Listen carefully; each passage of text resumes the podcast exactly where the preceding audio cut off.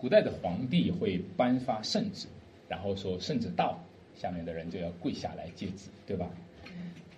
如果说这个圣旨真的是圣旨的话，我觉得人应该跪下来。如果这个圣旨真的是从神圣的天书那样的圣旨，如果这个圣旨真的是从神而来的那样的一个神圣永恒的救赎计划，我觉得人应该跪下接旨。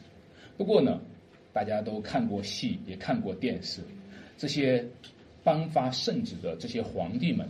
他们是以上帝的姿态出现，却不是上帝；他们是以上帝的姿态出现，他们却是有罪的罪人。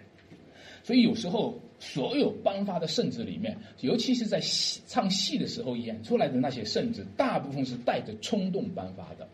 那一会儿一拍桌子，一拍脑袋，对哪个人心存不满，圣旨颁发下去，就把某个人给杀了。当他去。做了这些决定是一些错误的决定，是他将来自己也后悔的决定，叫做圣旨。大家都知道，这样的圣旨呢，已经玷污了今天我们在这段经文里面所讲的那个神的圣旨。亲爱的弟兄姐妹们，世上国家的君王呢，叫做世俗国家。世俗国家就称不上是神圣，世俗国家他们所扮演的那个神圣的角色呢是非常有限的。你把地上的国家当做天上的国家了，你把地上的君王当做天上的上帝了，这就叫帝国主义。什么叫帝国主义？你居然把地上的皇帝当做天上的上帝，这就叫帝国主义。而你把上帝当做上帝，这不是帝国主义。你把基督当做基督，这不是帝国主义；你把弥赛亚当做弥赛亚，把救世主当做救世主，这不是帝国主义。当你读今天的经文，神在基督里救赎的旨意，这是圣旨，这不是帝国主义，这是天国福音，这是天国的福音。在这个福音里面，恩惠和平安将要临到各位。在这个福音里面，保罗祝福说：愿恩惠平安。从神我们的父并主耶稣基督怎么归于你们？所以今天我们真是祈求主啊，将这他的圣旨和福气给我们。我讲三点，第一点呢叫做圣天赋的属性和旨意。我们说圣旨就是神的旨意，圣旨就是上帝的旨意，圣旨就是圣天父的旨意。为什么这样说呢？因为上帝是圣洁的，在圣经当中多处提到神的属性。他说，在出埃及记的十五章十一节说：“耶和华啊，众神之中，谁能像你？谁能像你？怎么至圣至荣，可颂可？”亲爱的弟兄姐妹，只有神他是至圣至荣的。在先知以赛亚书，他把耶他把耶和华称为以色列的圣者。当他称为以色列圣者，在先知书也呃以赛亚书有二十七次，那么就讲出神的属性是圣洁的。而讲到神的圣洁呢，圣经呢会用宝石来做比喻。大家呃，这个几位几个家庭呢，昨天去了山西地质博物馆，应该看到了那那几个宝石了，对吧？看到那门口呢有几个啊，我比较有印象的就是一个是玛瑙，玛瑙呢它是绿色的，中间有白色啊。那还有一个叫岫岩玉呢，它是白色的，中间有绿色。还有是红碧玉呢，它是红色的，中间有比较细的白色的纹理。大家有机会可以看一下地质博物馆门口呢，就有这几个啊很好看的这个这个比喻。那这个看到这个就会让你呃想到天堂啊！我看到那里是想到天堂了，我想到天堂。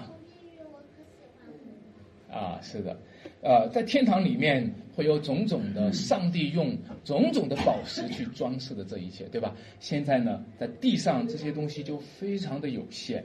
其实宝石呢，在圣经当中不仅描述天堂啊，宝石还在描述上帝和他的圣洁。启示录的四章，我给大家读一下二到三节。是这个约翰说，我立刻被圣灵感动。他说，我见一个宝座，注意一个宝座安置在天上，又有一位坐在宝座上的，看那坐着的，好像碧玉和红宝石。各位，你看，他说又有红围着宝座，好像绿宝石。在这里呢，他把上帝坐在宝座上的那一位呢，用什么宝石来描述他？大家知道，金龙殿里面坐着皇帝，对吧？皇帝也有一个宝座，但是坐在宝座上那个，无论是在故宫啊，在紫禁城里面那个宝座上的那个皇帝本身，从来没有人描述他像宝石。有时候你会，有时候你会看到一个不般配的现场现象，就是说那个宝座上坐着的人并不是个宝石，宝座上坐着的人呢配不上他坐的宝座，宝座上坐着的那个人呢，他不过是个罪人，而且呢，你常常会发现中国历史历代宝座上供着那一个人啊，不过是个昏庸的、腐朽的、败坏的灵魂。你会看到那一些皇帝们，那一些有罪的罪人们，把他自己坐在一个宝座上，其实他自己根本与那个宝座不配。有时候今天大家开汽车的时候，你感觉自己与你自己开的那个汽车配吗？你喜欢买豪车，你喜欢住豪宅，你觉得你住在那个豪宅里面，你自己和那个豪宅？配吗？你说我这豪宅是用金子装出来的，我这车是金的金子做的。你觉得你和你的车，你和你的豪宅配吗？你自己是是那个价值吗？所以今天我们会看到上帝坐在宝座上，他自己就是宝贝，他自己就是宝石，他的圣洁就是用这一个宝石来描述了他的荣耀。他的圣洁发出来荣耀的光辉，好像碧玉、红宝石和绿宝石。宝石上哈，它是它往往是色彩斑斓的。有一个，你要是看到宝石的时候，宝石很奇妙的时候，它的光线呢是比较复杂的，它会折射出很多的光线来，对吧？那么神的属性也是这样子，神的属性，耶和华的圣洁更是这样。耶和华的圣洁里面，他也会折射出其他的光德来。在他的圣洁里面，你看到吗？还有他的智慧，在他的圣洁里面，还有他的挚爱。你觉得神的圣洁只是单一的颜色吗？不，神的圣洁里面折射出他的至圣、至荣、他的全能、他的全爱、他的全知。所以这段经文里面，大家读起来的时候，你虽然有点绕口，其实他正在描述着神至圣至荣的属性。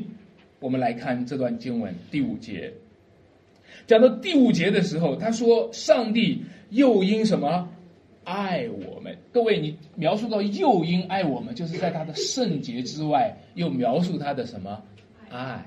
他说：“又因爱我们，就按着自己意志所喜悦的什么预定，我们借着耶稣基督的儿子的名字。这里讲到预定，而这个预定呢，我再跳到八节哈，它是神诸般的智慧聪明。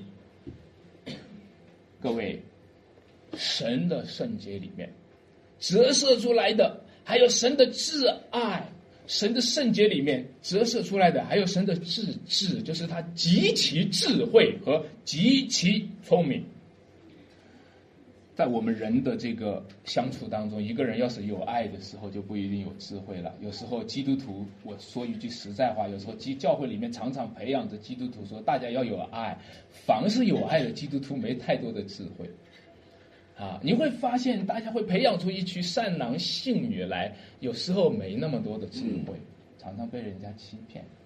但是你看到神的属性里面，神的至圣，他的至荣，也有他的至爱，还有他的什么至智，我们就会发现，上帝爱我们，特别讲说第五节说，就按着他自己意志所喜悦的。就是神爱我们，这也是神喜悦的。神爱我们，并不是不甘心的去在爱我们，不是被逼着去爱我们，不像我们这些做基督徒的，是被逼着去爱。我们这些做基督徒的，是被教会里面的讲道人逼着去爱的，是吧？教会里面讲道的人逼着你们去，你们要有爱心，所以逼着一个基督徒本来不爱，逼着他去爱，是吧？但是神在这里，他说他是按着自己一直说什么喜悦的。他喜悦爱我们，他喜悦救赎我们，他喜悦我们得着儿子的名分。那讲到上帝的预定、拣选、智慧，你就会发现，上帝有圣洁、有爱、有智慧。那你今天可以欣赏他，就像欣赏一个宝石一样。一个宝石出现在你的眼前，你就会被它吸引，你就希望能够在他的身上仔细查看，你就希望在他的身上仔细的分析他为什么这么可爱，他为什么这么吸引我，对吧？同样，我们也今天在神的属性上看见神他自己就是他的神功妙笔，绝伦无比，所以。今天我们讲到神的旨意才是圣旨，不是皇帝的，是神的旨意才是圣旨。从根源说，神是圣洁的；从根源说，神是至圣的；从根源说，神是至爱的。神的心思意念是至智的，是智慧的。从结果上说呢？从结果上说，他要我们在他面前。成为什么圣洁，没有瑕疵，所以神的旨意是圣洁的。神的旨意是圣洁的，所以圣洁的旨意就希望我们成为圣洁。弟兄姐妹们，皇帝的旨意不够圣洁。皇帝的旨意里面，今天如果把皇帝的一道一道圣旨下来，咱们分析分析皇帝背后他的罪，你分析分析。但是上帝的圣旨给我们写在圣经上，让你去分析，你发现没有？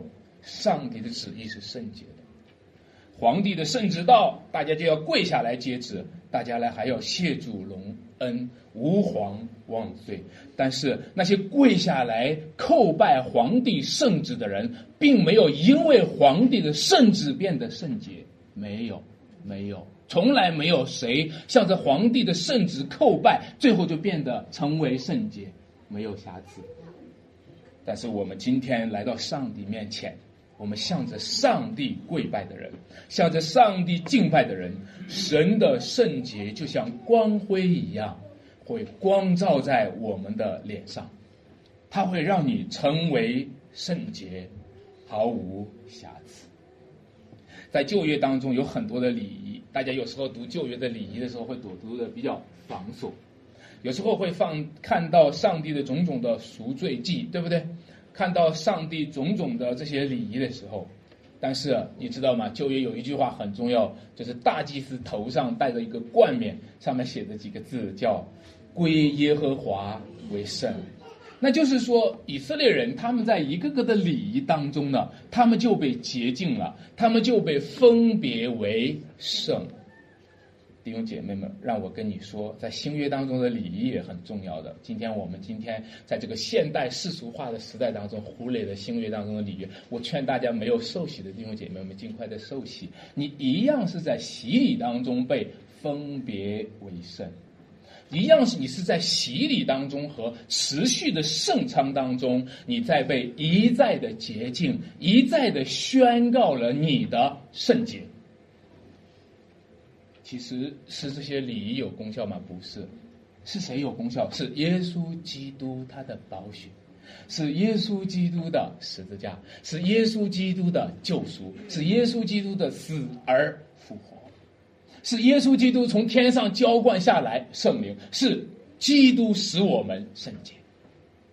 所以今天，让我们这些基督徒，我们也一样来到主的面前，我们来领受这个圣旨。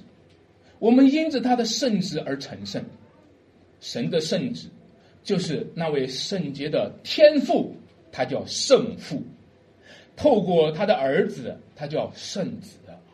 那位圣洁的天父透过他的圣子基督施行救赎，然后再透过他所差遣的圣灵，使我们怎么样呢？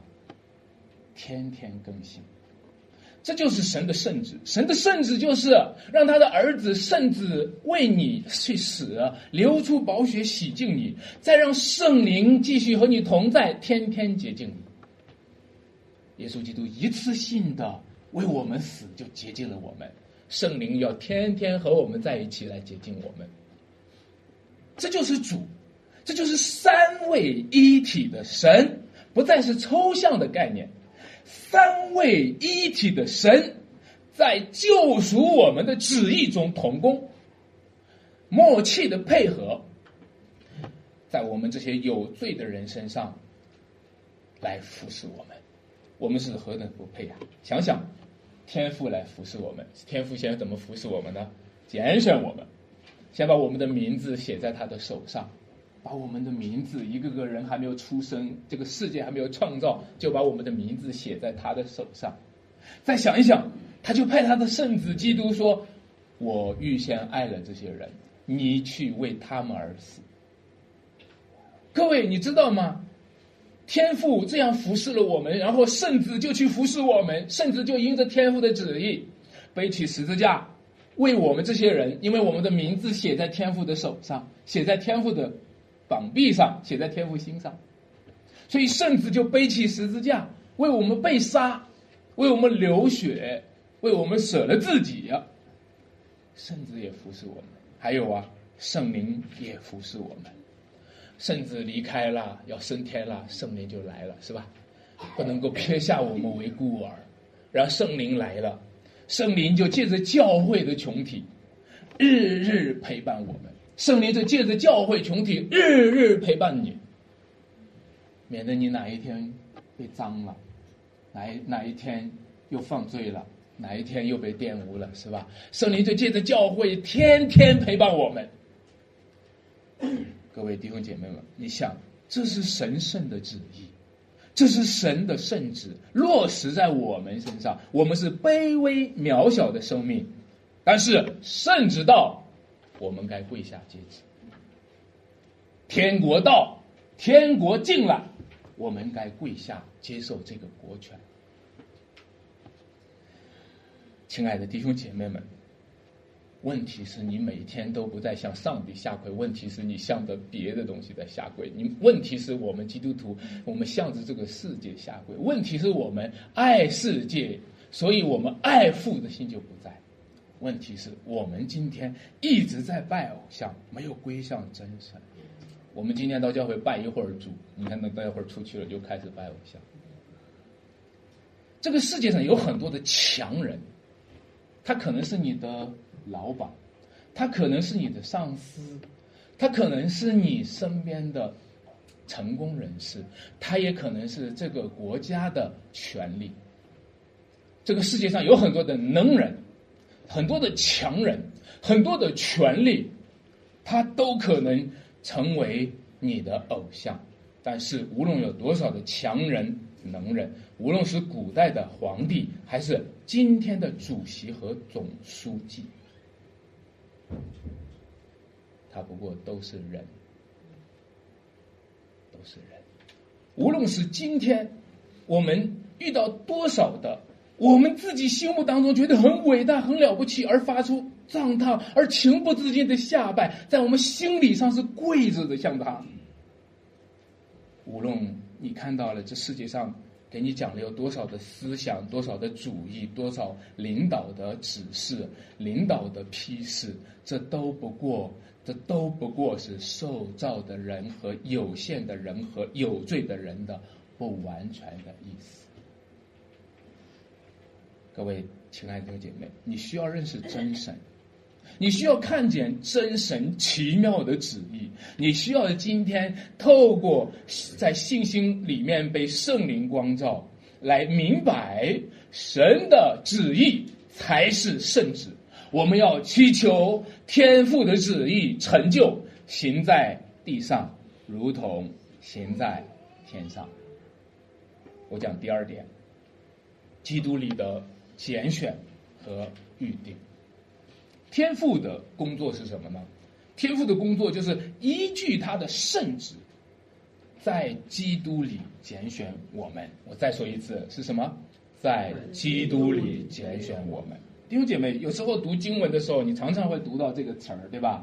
在基督里，在基督里。我我我查查经就和大家说了，从我原来读经，我都想把这个这几个字省略掉，省略掉就容易懂啊。但是这就是我们的信仰，我们常常把我们的信仰给省略掉了。在基督里拣选了我们，你知道，我们信仰的核心就是神在基督里拣选我们，神在基督里救赎我们。我们在基督里来到天父的面前，所以神在基督里拣选我们，依据他的圣旨，然后圣圣子呢，耶稣基督呢，他就执行天父的圣旨，他来到这个世界上，将神所爱的人，他就召聚回来，上他就说：“天父啊，凡是你的都是我的，我的都是你的。”你知道说什么吗？那个你的是说什么吗？就是这穷人，就是这穷人。天父啊，这穷人是你的，所以都是我。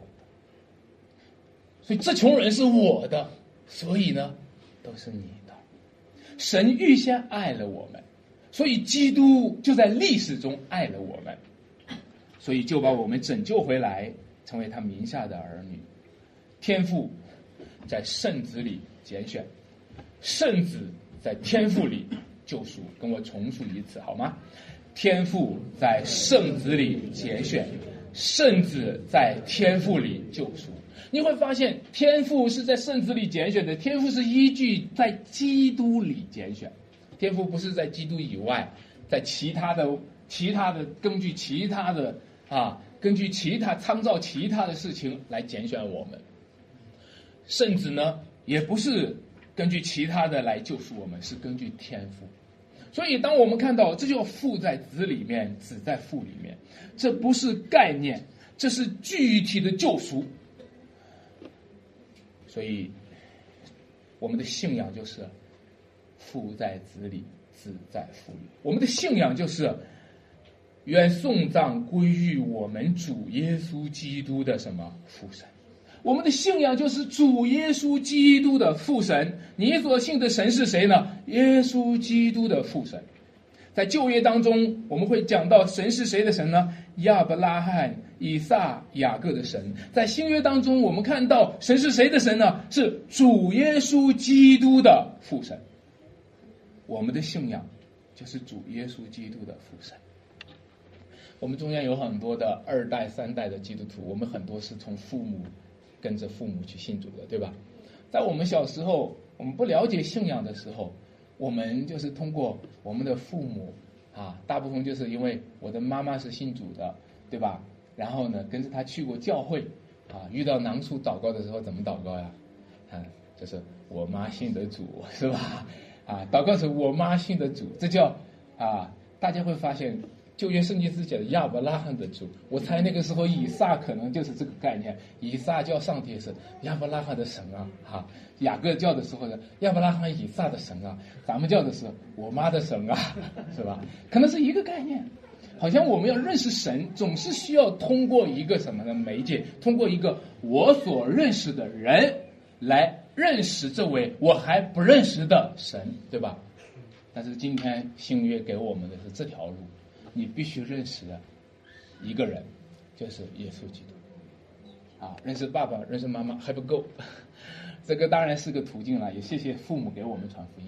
认识你的朋友还不够，他给你传福音虽然很重要，还需要认识耶稣基督。你知道耶稣基督的父神他是谁？以前外国传教士呢传到中国福音的时候呢？其实当时候大家在翻译圣经的时候产生了一个困惑，困惑什么呢？就是把这个圣经当中这个神，在大家知道西方人这个圣经叫称神为 God 是吧？啊，那在旧约的这个希伯来文呢，它叫 Elohim，在新约的这个希腊文它叫 Theos，到了英语当中叫 God。那么现在翻译成中文的时候，大家就开始产生一个困惑：哦，是把它翻译成神可以吗？大家就当心一个，如果是翻译成神的话，这个和中国人的神会不会有混淆？啊，因为中国人一直都在信的怎么？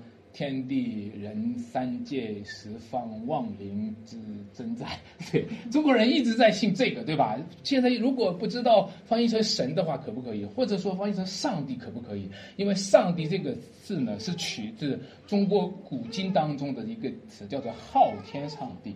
如果把它翻译成上帝的话，会不会让人们以为是中国古今当中所描述的那个上帝呢？所以大家就很困惑。很困惑，有一度呢啊还争执啊，但是我想今天做一个区分，中国人的神和圣经中的神的区别在哪里？区别就在乎他是不是耶稣基督的父神。如果不是耶稣基督的父神的话，那就可能和大家要知知道，今天我们传福音还传面临这样的一个问题：哎，我们所信的神就是你们所说的老天爷，是吧？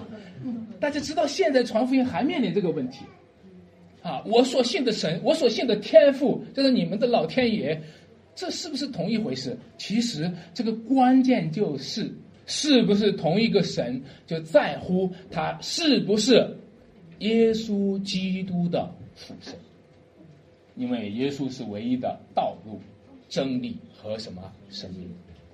所以呢，若不借着耶稣，我们就不能够认识这位真神。如果你不是通过耶稣这个门儿进来的，你认识的神就不是真神。就算你相信是一个独一真神，就像回教相信一个阿拉，你仍然不是通过耶稣基督这个门儿，不是通过耶稣基督这条路所认识的神，就不是真神。各位，这是我们今天的信仰。耶稣基督，他是谁呢？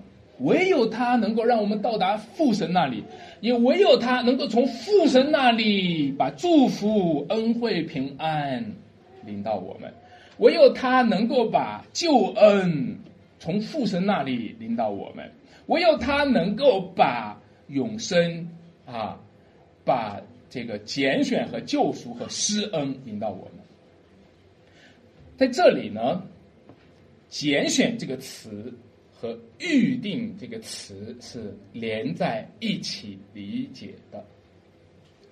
那么，在呃第三节、第四节讲的是在基督里拣选我们；第五节讲的是预定我们借着耶稣基督得儿子的名分。拣选的意思就是预定，上帝拣选了我们成为他的儿女，就是说另一群人他没有拣选。上帝拣选我们成为他的儿女，就是说另一群人，就是一群人叫选民，另一群人就叫器民。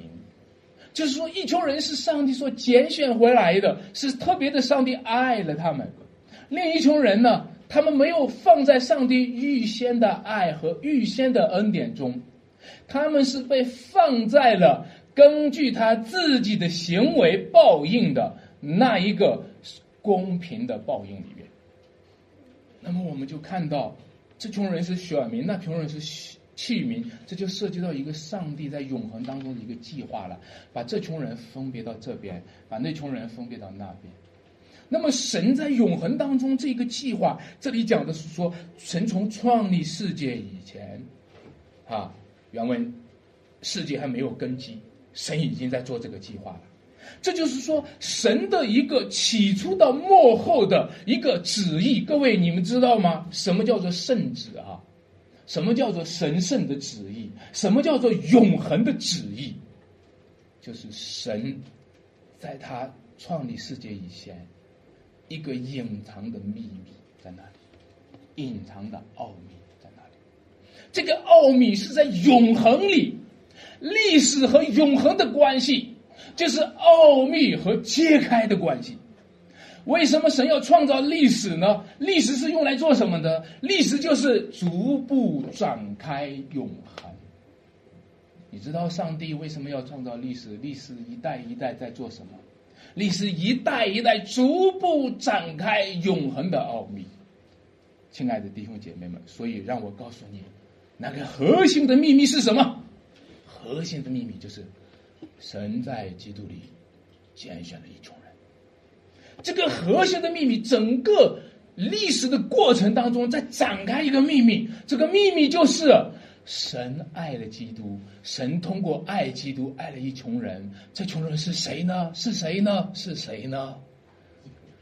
大家都在那里期待、等待着，这个秘密在慢慢的展开，随着历史慢慢展开、展开，终人终于有一天，忽然有一天，有人开始信主了，有人开始受洗了，有人开始在教会里面决志，有人开始跟从主了，有人背起十字架在所不辞，这个秘密就开始揭开了，亲爱的弟兄姐妹。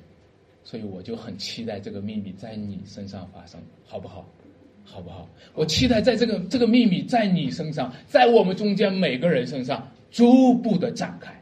所以永恒透过在历史的过程展开了秘密。所以当我们中间有人信主的时候，当我们中间有人受洗的时候，一种莫名的喜乐，一种莫名的感恩，因为我们开始发现神预先所爱。神预先的旨意正在逐步的揭晓，亲爱的弟兄姐妹们，所以让我们今天甘心的跟随他，甘心的归给他，甘心的和他一同受苦，也和他一同得荣耀。在基督里面拣选了我们，这是一个极大的福气，对不对？是吗？但是呢，很多人还是觉得。基督以外的拣选才有意思，很多人还是觉得被基督里面拣选，拣选到教会里真麻烦。我我儿子曾经埋怨过，我为什么就生在一个传道人家庭里面？我想很多基督徒也埋怨，为什么从小就生在一个基督徒家里面，跟着他们还得去做礼拜，是吧？我想很多人都羡慕那个在基督以外被拣选的人，并不羡慕基督里被拣选的人。是不是？很多人并不羡慕一个跟随主还要背十字架，还要受逼迫，跟随主在这个世界上不受欢迎，没有人羡慕。很多人羡慕基督以外的人，因为你看基督以外被拣选的某某人，我给你们点几个人，这些人都是特殊人物，非常非常特殊的人物，甚至连犯罪也犯得很特殊。我给你讲讲，别拉多，这个在基督以外拣选的。你知道吗？这一生当中，他做过最大、最大、最大的事儿，就是他把耶稣钉了十字架。谁能像他？啊！你们哪个人手里面？我这比起来，我杀人无数，哪个杀人无数？你们杀人无数，哪个像我？我杀过的是生命的主，你们杀像我吗？啊！别拉多，啊！盖亚法，大祭司盖亚法，你看，这又一个，是不是？哎，另外一个，还有一个。耶稣的门徒犹大，啊，我是在信主里面也体会过，我是在信主外面呢也体会过。我知道今天好多的基督徒，今自从到了信主里面的时候，一边在信主里面痛苦的熬着熬着，就想着什么时候我也到信主外面体会体会去。各位，你看到没有？这些人他们被拣选没有？我跟真的告诉你，这些人是被特殊拣选的，特殊材料。从来没有人像这几个人，在耶稣的门里面看了看，又在耶稣的门外面看看。门里我也知道，门外我也知道。弟兄姐妹们，这些人都和耶稣打过交道，这些人都和耶稣有过交集。但是这些人当中，会不会就是好多基督徒今天他们所羡慕的？七十年代的这个。华国锋主席，你们知道华国锋吗？啊，华国锋主席是交城县杜家庄人，他们离我们村就有十里，啊，啊，我爸，啊，我爸也在中间啊。我爸说他在玻璃厂呢，在那个杜家庄那边玻璃厂遇到一个看门的老人，那个看门的老人是华国锋的同学，小时候在一起玩的。他说华国锋又没出息。小时候被我按在地下打的还哭呢，然后说完就叹气说：“不过现在我跟人家看门也不要。”好，我想比拉多将来肯定也会讨论啊，耶稣没出息。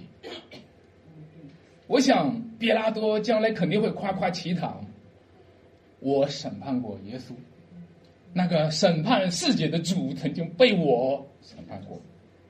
盖亚法就凑过来了，说：“我也审判过。”犹大就凑上来说：“要不是我卖了他，你们能审判吗？” 然后他们都要叹气，他们都要他们都要哭泣，然后他们都要哀嚎，因为他们与基督的有份儿，都是对基督的有罪。他们与基督的有份儿，就是对基督的救恩里面的无份儿。我可以告诉大家，历代的统治者都是上帝在基督以外拣选的特殊人物。历代的统治者、历代的当权者、历代有权有位的人，都是在基督以外被拣选的特殊人物。但是据我知道，很多人都很羡慕的是，这种在基督以外被拣选的人，并不是基督里被拣选的这群人。他们其实也知道，他们自己怎么去证明他们是合法的统治者呢？他们就说：“哦，我们是什么呢？奉天承运啊，是不是？啊，我们是送天应人。他们是怎么奠定自己的合法性的？他们就是说，我们是上帝拣选的，所以跑到天堂那里去祭奠天，来证明我是合法。”不能随便到天堂去祭奠天的，只有皇帝才能啊！你敢去祭奠天？只有皇帝才能。我到那里祭奠，就说明我是合法的统治者。各位，但是他们都不过是影子，他们被拣选做帝王，都不过是天国大君王的影子。他们被拣选做帝王，有很多还做了反派的影子，反面的影子。因为他们作为君王去逼迫天国的大君王，他们借着攻击教会来攻击基督。哎，为什么借着攻击教会呢？你就直接攻击他，你朝天上开枪就对了，你别欺负我们嘛！我们这些都是一群，对吧？我们老弱病残的，你干嘛欺负教会啊？你有本事你朝天上嘛，天上下冰雹的时候你就朝朝天上打炮嘛，对不对？你不要欺负我们嘛！你知道为什么他要必须要攻击教会，来来来攻击这个？就是他们也承认。你们和基督是有份儿，他们也在向你们做见证。你们和基督是一同承受产业的人。阿门。弟兄姐妹们，基督是望主之主，基督是受高者，教诲呢要和他一同作王，教会也一同是受高者。每一个弟兄姐妹们，每一个卑微的小子，神对你们说。唯有你们是被拣选的族类，是有军中的祭司，是圣洁的国度，是属神的子民。各位，你羡慕那些在基督以外被拣选的吗？你今天作为一个基督徒，你是不是想要拿一碗红豆汤就要把你基督徒的位分给卖掉？你作为一个基督徒，你是不是羡慕将来你成为一个巴比伦王尼布甲尼撒就可以？还是成为一个波斯王古列就可以，因为圣经上讲了，波斯王古列是我的仆人。上帝说了，巴比伦王尼布甲尼撒是我的仆人。上帝说了，甚至亚历山大、罗马的凯撒，甚至圣经说你们要送夫执政掌权的，因为当官的都是什么神的佣人。你是不是很羡慕这个呀？你考公务员，你加入党，你是不是就是为了做一个？像他们一样的神的佣人，因为你觉得那是上帝特别看顾的一群人，你却不知道你作为基督徒，你是被上帝特别拣选的。让我告诉你，那穷人不过是为基督、为教会铺垫的背景；那穷人不过是为基督、为教会铺垫的场合；那穷人最后。就是一个历史年代的年号而已，而你才是主角，而你和基督之间的爱情，将是宇宙当中永恒当中的压轴戏。阿门。所以在那群人里面，将来有很多人要哀哭，有很多人要切齿。那群人当中，那些巴比伦王，他们下到阴江，阴江就为他们而震动。推罗王，人们为他做起了哀歌。但是你若是不知道的话，各位你就错失了上帝为你预备的，就是你们将要在主回来的时候，在万国万民中。得着称赞、尊贵和荣耀，阿门。我们讲第三点，教会性的颂赞和福气。教会的地位是什么？教会的地位就是在基督里蒙福的地位。教会啊，你真是一一个有福的群体啊！教会啊。你真是在基督里面特别的蒙爱、蒙拣选的一群人，但是教会却在这个世界上不被人所认识。在约翰一书第三章第一节，约翰一书三章一节说：“世人所以不认识我们，是因为未曾认识他。”今天你看，世人认识教会吗？谁会因为你是教会的人给你一个尊重呢？我在电梯里面遇到邻居了，哦，你在那上班呢？我说我我在教会里面，哈，会因为这个给你多一些尊重吗？教会，啊，反正会很惊讶，啊，会不会因为这个更更多一些尊重呢？总之，教会是什么呀？世人不认识教会，世人不认识我们，对不对？世人不认识你们，你是一个基督徒，你你在这个世界上。你你你你你是教会，然后你看到这个世界上对教会是怎么评价？你看到那些小说里面那些爱情小说里面出现一个教会的影子是什么？你看电影的时候，电影里面出现一个教会的影子是什么？你看你看某个电影的时候，电影里面出现了一个天主教的神父，给你什么印象？你看你看任何的这些任何这些媒体当中传播的这些教会的形象是个什么形象？大家看了那个形象就很想去教会吗？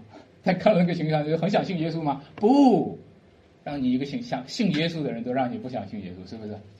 是不是？这个世界对教会就那个认识，世人不认识我们，为什么不认识我们？因为他不认识天父，因为他不认识他的头，因为他不认识他的元首基督。各位。不认识神的人，不认识基督；不认识基督的人，不认识教会。除了父，没有人知道子；除了子和子所愿意指示的，没有人知道父。是因为天父的怜悯，我们就认识了他的儿子耶稣，也认识了与耶稣基督联合的教会。这就是福分。各位，让我告诉你，认识你旁边的弟兄姐妹们吧，认识他们吧，认识他们是个福气。我不知道你会不会认同，或者你有没有经历啊？在这间教会当中，你有没有经历的？我很期待上帝能够兑现今天所讲的，就是你认识你教会当中弟兄姐妹，你越来越发现，你认识这穷人是个福气。你越来越发现，都会通过你待上一年、待上两年，你回顾的时候，你说神呐，感谢你，我幸亏认识了这穷人，我幸亏认识了我旁边的弟兄姐妹，这是一个极大的福气。而且这里面保罗描述他们是什么呢？他说：“我写信给在以弗所的什么圣徒，然后说就是在基督耶稣里什么有忠心的人。弟兄姐妹们，这一辈子最大的福气，就是认识那些在基督耶稣里有忠心的人。这一辈子最大的福气。”就是认识那个神所拣选的圣徒，认识上帝，认识基督，认识教会。保罗在写信问候，看起来很简单哈。他说：“啊，愿恩惠平安啊，看起来很简单。其实呢，这些问候，这些一节到二节的这个问候，其实是展开了教会的团体生活，是展开了一个圣徒相通的生活。”所以呢，它随着你知道，教会是基督里什么蒙福的群体，蒙福的群体呢？各位弟兄姐妹，你和蒙福的人在一起问安的时候，你和蒙福的人在一起的时候，其实是会有真实的福分落在我们的身上，啊，所以他说，愿恩惠平安从神我们的父并并主耶稣基督怎么归于你们，所以呢。这个祝福呢，你可能会说，哦，今天大家受了现代化、现代主义的影响，现代物质主义的影响，我们就会说，说这个话不就是空的一句话嘛，对不对？今天你可能会，你相信的是功利主义，所以你觉得在基督里的祝福算不得什么，在教会中的祝福好像就是一句话。各位不，让我告诉你，如果你领受了所应许的圣灵。那圣灵就会告诉你，在这个时候，这些会兑现成为就像支票一样的，可以兑现成为现在的平安和将来的产业。如果今天你在这里说愿上帝赐福给你，今天你就凭着信心把这句话拿上，就像拿住一个支票一样，你就说上帝啊，我今天在这熊城教会里面听到了。我们弟兄姐妹互相祝福的时候，他说了是上帝赐福你，我看出来他不是假的，他说的是真心话，我看出来，而且我感受到，说这句话的时候有圣灵就在我心里感动，我们中间就有一种爱在流动，主啊，我就把这句话就像抓住支票一样，上帝啊，你说过的，这是你说过的，你现在就给我恩惠和平安。我现在暂时不要那个产业，我知道有些产业不是现在兑现的啊，有些产业不能兑现，但是恩惠和平安一定在的。但是那个产业有的逐渐会兑现，等到他再来之后，全盘的兑现。你觉得教会当中的福分是虚的吗？你拿着圣灵，你靠着圣灵，你拿着这个支票，所以保罗。每一次的问候、祝福，然后完了就是开篇，就是送葬。他的第一、第三节，愿送葬归于我们主耶稣基督的什么父神啊？他就开始送葬。弟兄姐妹们，千万、千万、千万不要把送葬开始变成了口头禅，千万、千万不要把问安变成口头禅。千万千万千万不要让自己活得越来越假冒。每次主啊，我赞美你，千万不要，千万不要，这样会毒害了你的良心，使你领受不到圣灵给你的祝福。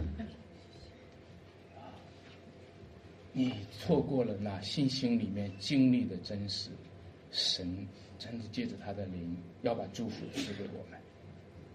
所以保罗就开始说：“愿送葬归于我们的父神。”他在送葬的时候，后面就说：“他在基督里曾赐给我们天上各样属灵的福气。”我在这里要提炼推出两个词来，一个是送葬，一个是福气。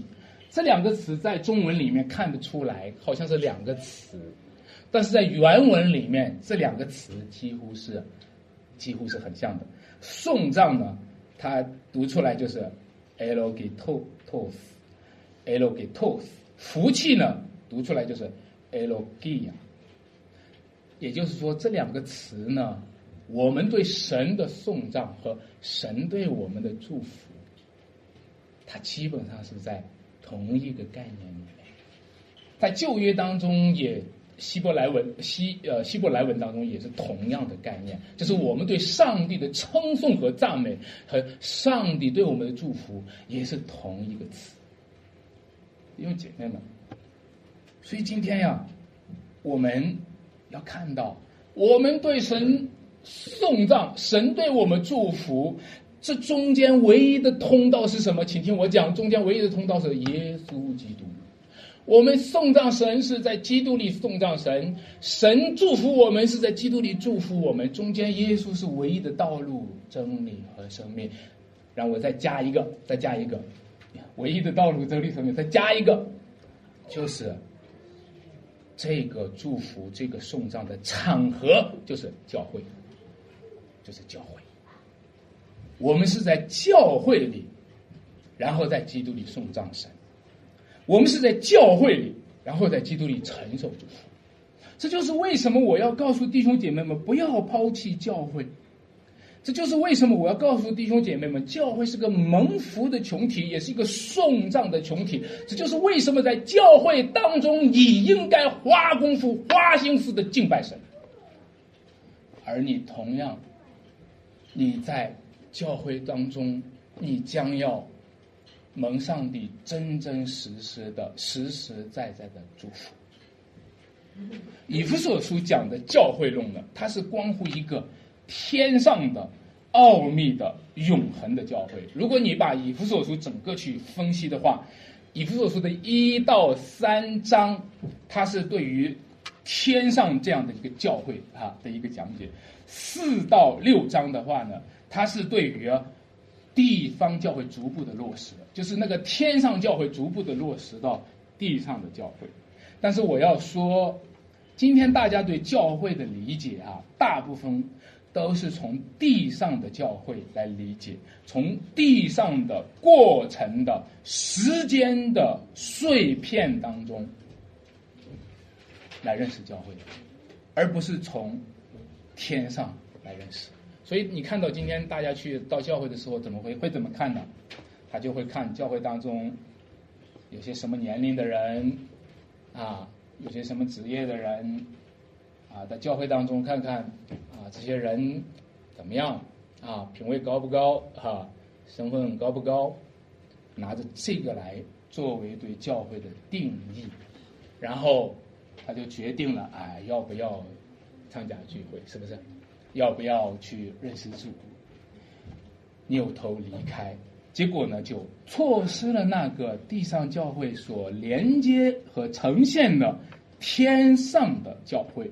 也是那个荣美的和本体的教会，所以呢，今天认识教会和认识基督是一样的，认识教会和认识基督都是在认识神奥秘的旨意，认识教会和认识基督都是认识神神圣的旨意，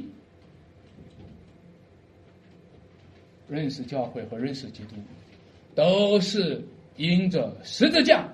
可能我们会更加认识，可能会更加不认识。你知道人们不认识基督是因为什么呢？因为他钉在十字架上，对吧？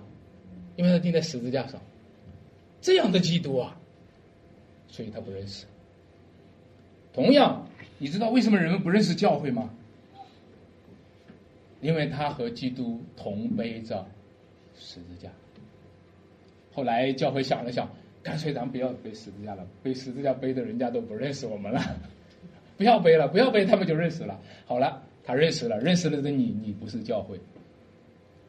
啊，今天不背十字架的教会都不叫教会，啊，今天不和主同走十字架道路都不叫教会。大家认识你，认识你，的不认识教会。姐妹们，所以呢，我们就需要看见什么呢？神把一个特别的蒙恩、蒙福、蒙爱的地位给了教会，这个这个地位就是什么？教会和基督一样，要得着儿子的名分。在第五节说，预定我们借着耶稣基督得什么儿子的名分？这个儿子的名分呢？如果我们处理原文上哈，从神学上会产生原文上他这个儿子名分，你听得出来吗？这个词叫做什么？名分，它它的原文里面是有领养的意思的，就是以前有个奴隶哈，一个奴隶被领到主人家里面，主人把他收纳他，收养他，认他为什么儿子，所以奴隶虽然他是奴隶，却有了什么儿子的名分，所以他在原文里面他是有这个含义的。那么你当然了，就是说对对于我们中国教会这个概念比较陌生，就是说，你看。其实我用中国文化还是能够讲的，夫妻关系就是这样的，丈夫是儿子，对不对？所以妻子跟着丈夫也就一起得到了什么呢？儿子的名分啊！所以呢，我们就会看到，就是借着与儿子的联合，我们共享了儿子的名分。很多弟兄姐妹们常说：“我是神的儿女。”啊，很多人求成功。求富足的时候，就说我是神的儿女，所以我理所应当得到什么？你忘了，你忘了，你是借着耶稣基督得什么儿子？你你你不要到上帝面前直接跳过耶稣基督，直接当儿子去啊！你不要跳过耶稣基督，直接当儿子去。你是借着耶稣基督当儿子的名分，所以我们今天就是和他一同背十字架，这个才叫儿子。我们今天今天和他一同受苦，然后一同得荣耀，这个才叫儿子。我就是说，今天好多弟兄姐妹们哈，好多朋友们都害怕失去地上的福分，而失去了天上的福分。好多弟兄姐妹们都害怕失去那个人们世界所眼睛肉眼看见的福分，而失去了那属灵的眼睛才看见的福分。这段经文说，他在基督里曾赐给我们天上各样什么属灵的福气。谁是那有福气的人呢？谁有福气，他才能够得到这个福气。谁是那智慧人呢？谁有智慧，他才能够看见这个福气。谁是那门上帝拣选的人呢？谁是那预定当中被上帝分别出来的人，他才能够认识基督，也认识基督里面的真教会。整个以弗所书啊，是一个连续性的祷告，也是一个连续性的颂赞。整个以弗所书哈，尤其这一段，一气呵成。陈述了天上各样属灵的福气，也就是说，属灵的福气多的不得了，也大的不得了。但是属灵的福气那么多那么大，终归是一句话，就是耶稣基督的福音。啊，你说那么多的福气，终归是一句话，就是耶稣的福音。整个三节到十四节，那是一句话。三节到十四节一气呵成，就是一个福音。耶稣的福音却有那么多环环相扣的福气，亲爱的弟兄姐妹，这个福气是独特的，蒙福的人才能得到，蒙拣选的人才能得到，蒙恩典的人才能得到，在恩典中称颂上帝的人，也就是蒙上帝祝福的人。我在这里就是为大家祈求，祈求主让你们少一些羡慕。拣选在基督以外的那个福气，我祈求主，让你的心愿意能够蒙恩，愿意能够蒙福，蒙一个真正的福气，不要再羡慕那个被拣选在基督以外的比拉多的福气，而是愿意和基督一同，在这个世界上同背十字架，然后得到那个终极永恒天上的。这是一个属灵奥秘的福气，我们一起来祷告。